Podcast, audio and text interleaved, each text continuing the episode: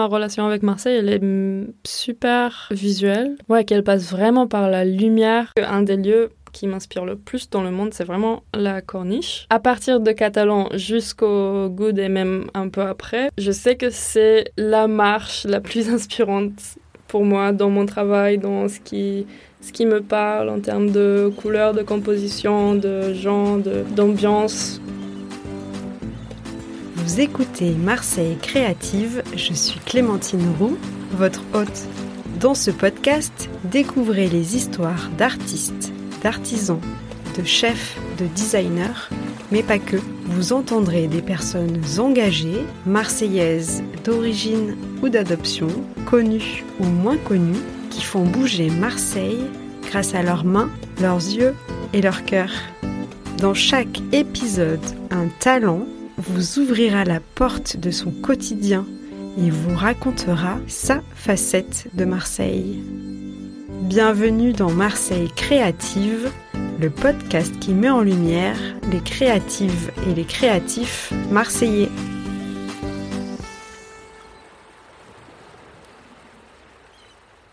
Marseille, c'est une multitude d'identités et d'accents.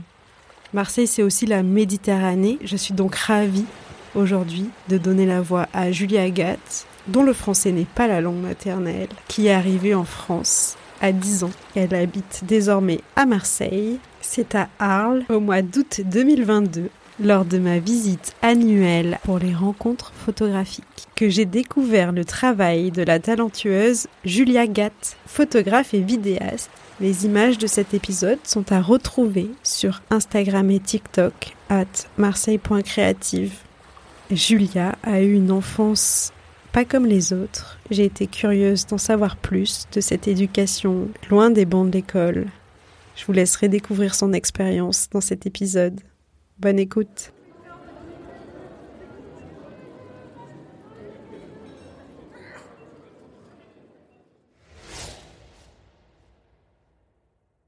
Je m'appelle Julie Agathe, j'ai 25 ans. Je suis photographe vidéaste. Je suis née en Israël, j'ai grandi aux alentours de Tel Aviv jusqu'à mes 10 ans.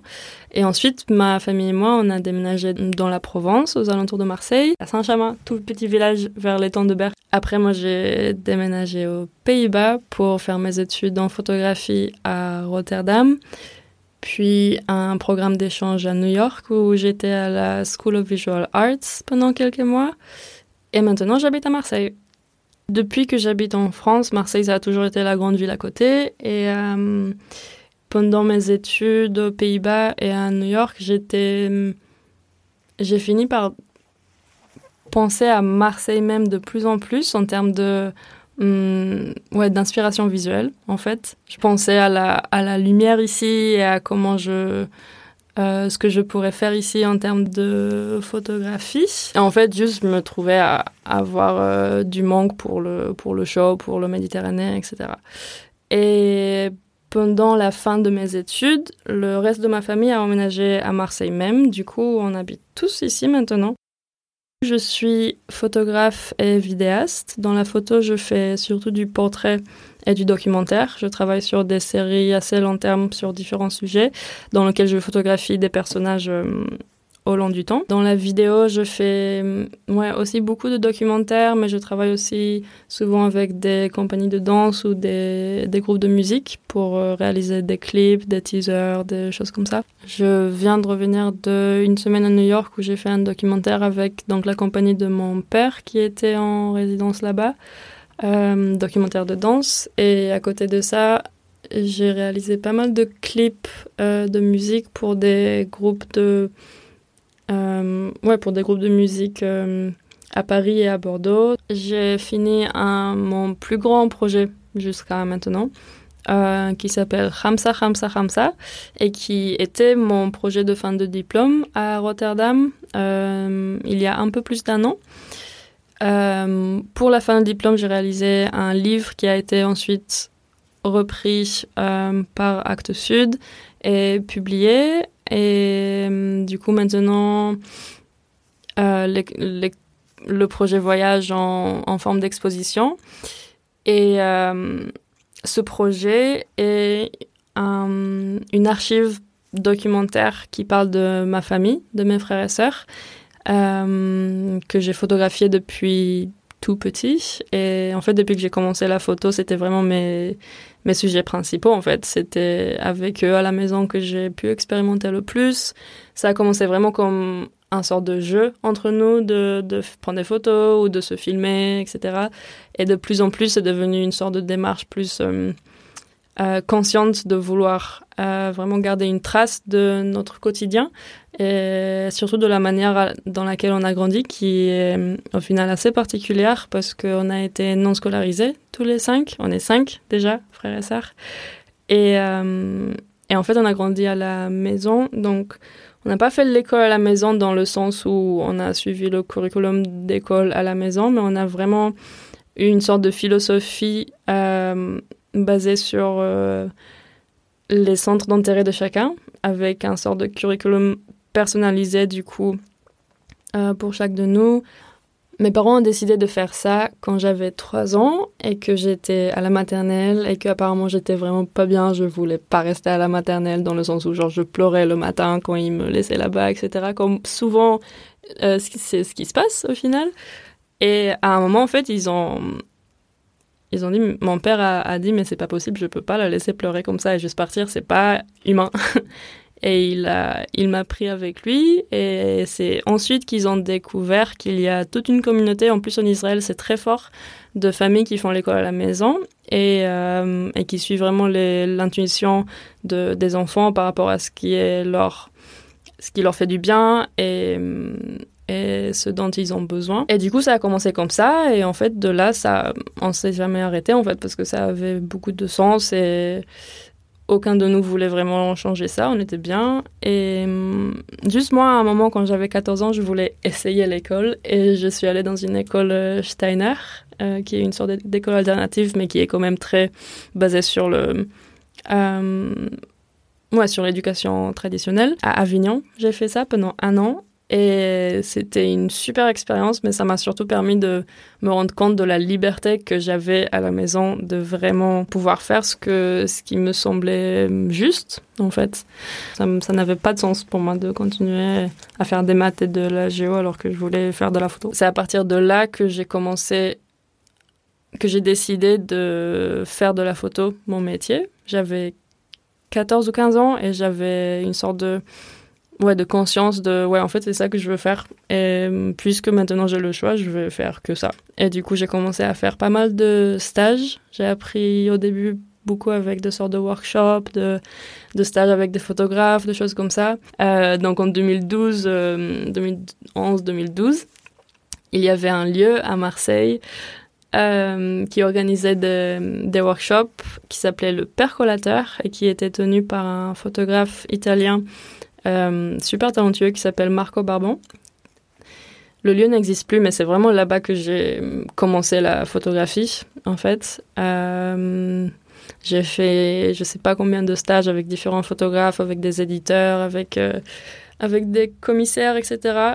Alors que j'étais ado et autour de moi, il y avait que des adultes, mais c'était du coup une super expérience de, de, de boost, en fait, de waouh, tout un monde qui s'est ouvert à moi directement. Et du coup, j'ai continué à faire des stages à Arles, à Paris, j'en ai fait un peu aux États-Unis. Et, et j'ai commencé à aider mes parents beaucoup dans leur travail. Mon père, il est chorégraphe et il a une compagnie de danse. Et ma mère, elle est artiste peintre. Et à cette époque, elle avait une galerie d'art dans laquelle j'assistais pour, euh, ouais, pour préparer les expositions, etc. Et avec la compagnie de mon père, je travaille toujours en tant que la chargée de médias et de communication, donc euh, je leur fais tout ce qui est photo, vidéo. J'avais pas mal appris sans avoir été euh, à l'école. J'ai commencé à travailler en tant que stagiaire euh, pendant les rencontres d'Arles aussi, dans, un, dans la fondation Manuel Rivera Ortiz. Voilà, j'ai fait l'accueil pendant les festivals. C'était une super expérience. Et, et après, à un moment, je me suis dit que je voudrais quand même passer par une école, euh, surtout pour euh, vraiment rentrer dans une sorte de, moi, de communauté créative de, de mon âge. Et du coup, j'avais choisi euh, l'école de Willem de Kooning Academy de Rotterdam, qui, qui est une école d'art et de design.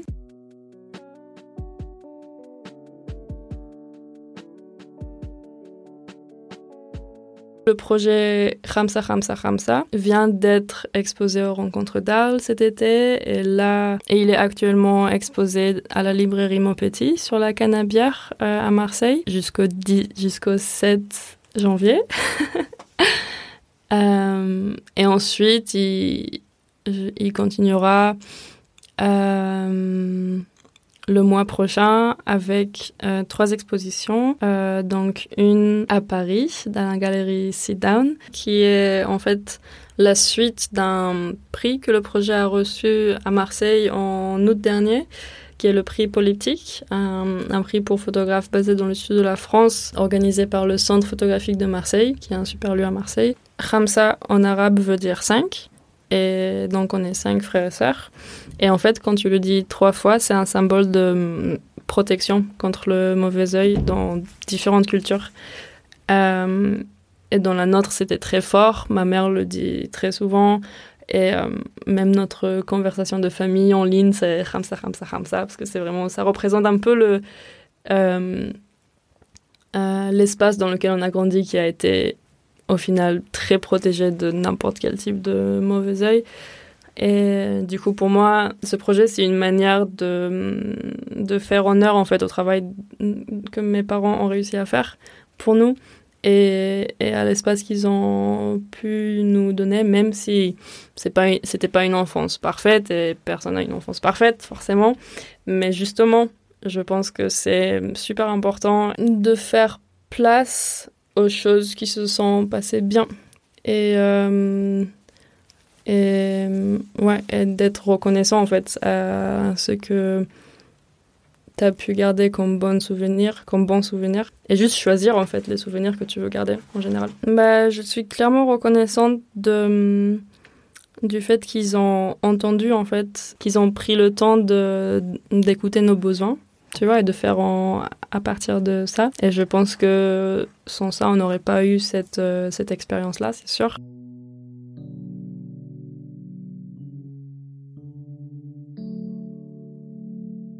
Mon premier projet photographique a vraiment été focalisé sur l'intimité de la famille et des gens avec qui j'ai grandi.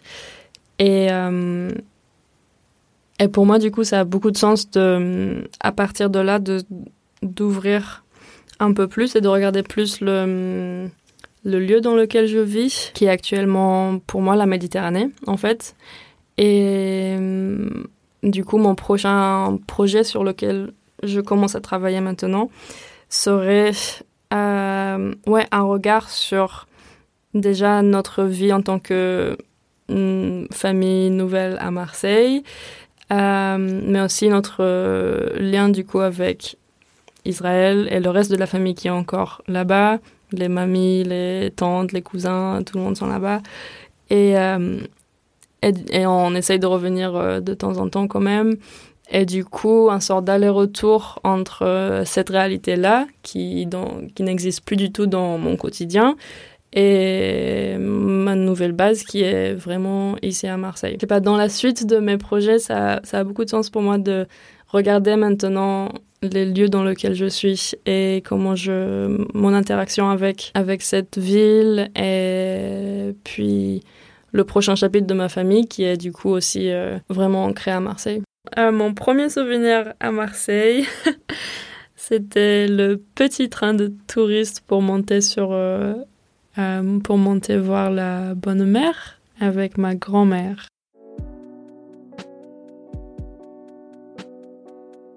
Je sens que je suis arrivée à Marseille dans un sort de moment où la photographie commence à vraiment bouger ici dans le sens où il y a beaucoup de jeunes photographes et il y a pas mal de lieux de plus en plus qui, qui sont vraiment là pour soutenir la photographie et la création. Euh, notamment du coup le Centre photographique de Marseille, qui est euh, un super lieu d'exposition et de résidence et de, qui organise le prix politique. À côté de ça, il y a euh, le studio ASA, qui est un labo photo assez connu dans le coin, que j'utilise depuis mes débuts dans la photographie et qui est vraiment super et fiable. Il y a au lab photo, qui est aussi un labo photo, mais beaucoup plus euh, concentré sur euh, le développement euh, et le scan et l'argentique en général, qui vient de s'ouvrir au cours Julien et qui est vraiment super, qui est une sorte de communauté de, ouais, de, jeunes photographes qui, qui pratiquent et, et tu sens en général qu'il y a beaucoup de choses qui commencent à bouger dans la photographie ici, qu'il y a beaucoup de gens motivés, qu'il y a il y a du potentiel de fou. Ma relation à Marseille a toujours été très ancrée sur la lumière, hmm, dans le sens où je me suis toujours retrouvée assez impressionnée par les visuels qu'on peut trouver ici, hmm, entre le coucher de soleil au Catalan et euh, les montagnes des Goudes, hmm, même les, les rues chaotique du centre-ville. Enfin, du coup, je sens que je suis très attirée à ce genre de hum, harmonie dans le chaos qui se trouve dans cette ville et aux couleurs, à la lumière et à l'intensité surtout. Et je sens que je suis vraiment venue ici pour arriver à comprendre comment est-ce que je peux documenter cette ville, créer dans cette ville. J'ai une chance de folie d'avoir un père qui habite au Goud. je me retrouve très souvent à photographier dans, ouais, dans les montagnes aux alentours, dans les petits villages aux alentours. Et puis en général, je pense qu'un des lieux qui m'inspire le plus dans le monde, c'est vraiment la corniche. Euh, donc à partir de Catalan jusqu'au Good et même un peu après, je sais que c'est la marche la plus inspirante pour moi dans mon travail, dans ce qui ce qui me parle en termes de couleur, de composition, de genre, d'ambiance.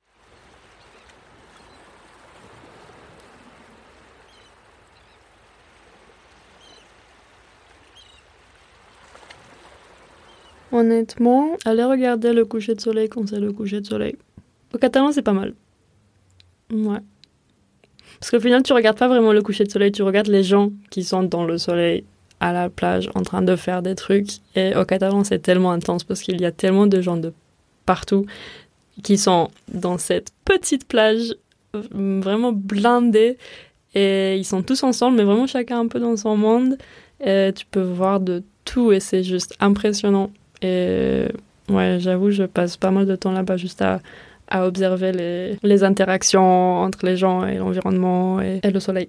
Et en général, mon travail, il est tellement basé sur l'extérieur euh, plutôt que, que à l'intérieur avec de la lumière artificielle. Que du coup, euh, je suis vraiment venue à Marseille pour travailler dans la ville de Marseille, dans les rues de Marseille et pas dans pas à l'intérieur quoi. C'est un endroit à part, mais je pense que c'est aussi un endroit qui me fait vraiment penser à la maison en fait. Tu vois, il y a beaucoup de choses à Marseille qui ressemblent énormément à, Israël, bah, juste l'ambiance méditerranéenne en fait. Euh, ville de port, euh, gens de partout, beaucoup de, beaucoup de tout. Et, euh, et du coup, je pense que d'un côté, il y a ça qui fait que je me sens très confortable ici, mais en même temps, il y a quelque chose de très nouveau et de très inconnu que je suis encore en train d'explorer. Je suis fraîchement dans le euh, entre le cours Julien et la rue de Rome. Donc euh, ouais, entre Noailles et Castellane, je dirais. C'est ouais, j'ai choisi ces quartiers parce que j'avais envie d'être vraiment au fin fond du centre de de, de, de Marseille et être proche à tout, vraiment commencer mon expérience ici du milieu.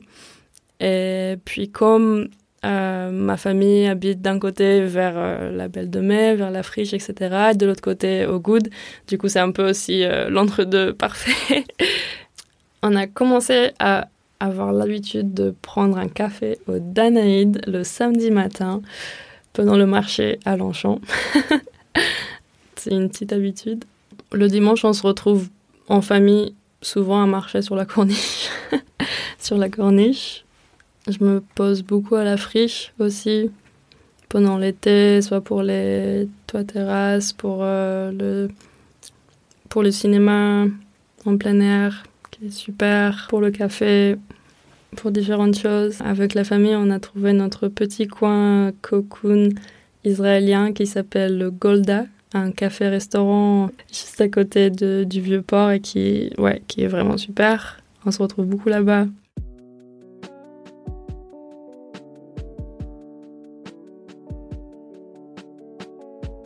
Ouais, je sais pas si je peux dire que je me sens marseillaise encore, parce que ça fait au final pas si longtemps que je suis là. Et je connais des, des gens ici qui ont grandi ici, qui sont nés ici, qui n'ont jamais bougé.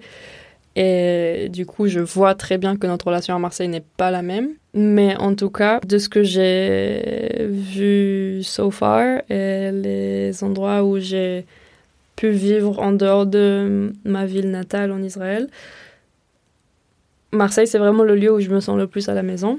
Où c'est le seul lieu en Europe où je peux me dire que, ouais, que ma base est là et que ça a du sens pour moi. Donc, euh, ouais, je sens que c'est très différent des, des, Marseillais, entre guillemets, mais que pour l'instant, je suis ouais, très bien ici et je compte pas bouger. si je devais quitter Marseille, maintenant, ce que je regretterais, ce serait de ne pas avoir vraiment pris le temps ici pour épuiser au max le potentiel de créativité que je pourrais avoir ici, parce que je sens que cette ville m'inspire et que hum, elle fait partie des seuls lieux hum, physiques, géographiques qui, qui sont une source d'inspiration pour moi. Et, euh, et je sens que j'ai juste besoin de passer du temps ici, en fait, maintenant. Je sens que j'ai besoin de, ouais, de, de la comprendre à ma manière de plus en plus et de comprendre comment moi je peux lier à cette ville, me lier à cette ville. J'arrive pas trop à penser à une odeur ou un son qui symbolise Marseille pour moi. Parce que je pense que ma relation avec Marseille, elle est super visuelle, en vrai. Et ouais, qu'elle passe vraiment par la lumière et par les compositions de, ouais, de, de chaos visuel J'arrive pas à sortir du visuel à Marseille. Je suis pleinement dans ce que je vois. Hum, comment est-ce que je décris Marseille? Parce que je, le décris souvent à des gens qui connaissent pas. Et je crois que je finis beaucoup par dire que, que c'est une ville intense, incroyable mais intense, que la lumière est magnifique ici, que les paysages sont magnifiques, que les gens sont sympas, ils sont là avec toi, ils sont pas dans la rue, les gens ils te parlent. Il euh, y a un truc de genre on est tous là ensemble et tu peux pas le nier. Et oui, il y a bordel et il y a et il y a des problèmes et il y a de la saleté et c'est ouais, c'est chaotique de fou. Mais au moins, c'est dans ta face, c'est pas caché comme ça peut l'être ailleurs, ouais, où la pauvreté est plus intériorisée. Là, elle est là, et c'est presque ça qui gère les ruches et tu, tu peux pas l'ignorer quoi. Et au final, ça, ça me fait plus de bien qu'autre chose parce que tu sens que tu as tout ici en fait et que tu le vois et que tu es vraiment en train d'expériencer euh, la vie dans son entièreté. Ouais, il y a vraiment ce truc avec l'intensité ici qui, qui n'est pas pour tout le monde au final. Moi et ma famille, ça nous va parce que ça ressemble beaucoup à ce qu'on connaît d'Israël et euh, et, ouais, c'est un peu la Méditerranée en général. Mais, euh, mais par exemple, c'est une ville où les gens qui viennent d'ailleurs détestent conduire parce que c'est un chaos pas possible. Et, et bizarrement, je pense que c'est une des villes où je préfère le plus conduire parce que justement, tu sens très bien que les gens font ce qu'ils veulent et t'es donc forcément réveiller. Genre, il faut que tu regardes, il faut que tu sois là avec eux, il faut que tout se fait beaucoup plus organiquement en fait. Il y a quelque chose d'intuitif, de, de, de, réaction en direct que tu peux pas ignorer. Tu es vraiment là avec les gens. Pour moi, c'est ça qui fait la beauté de cette ville. Un grand merci à Julia Gatt de nous avoir partagé son histoire marseillaise.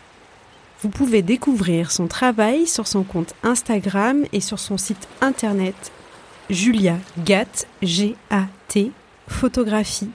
J'invite tous les Marseillais et les Marseillaises à se rendre sans plus tarder à la galerie Maupetit pour découvrir les photos de son dernier projet Ramsa Ramsa Ramsa. Julia Gatt a une actualité bien chargée pour ce début d'année 2023.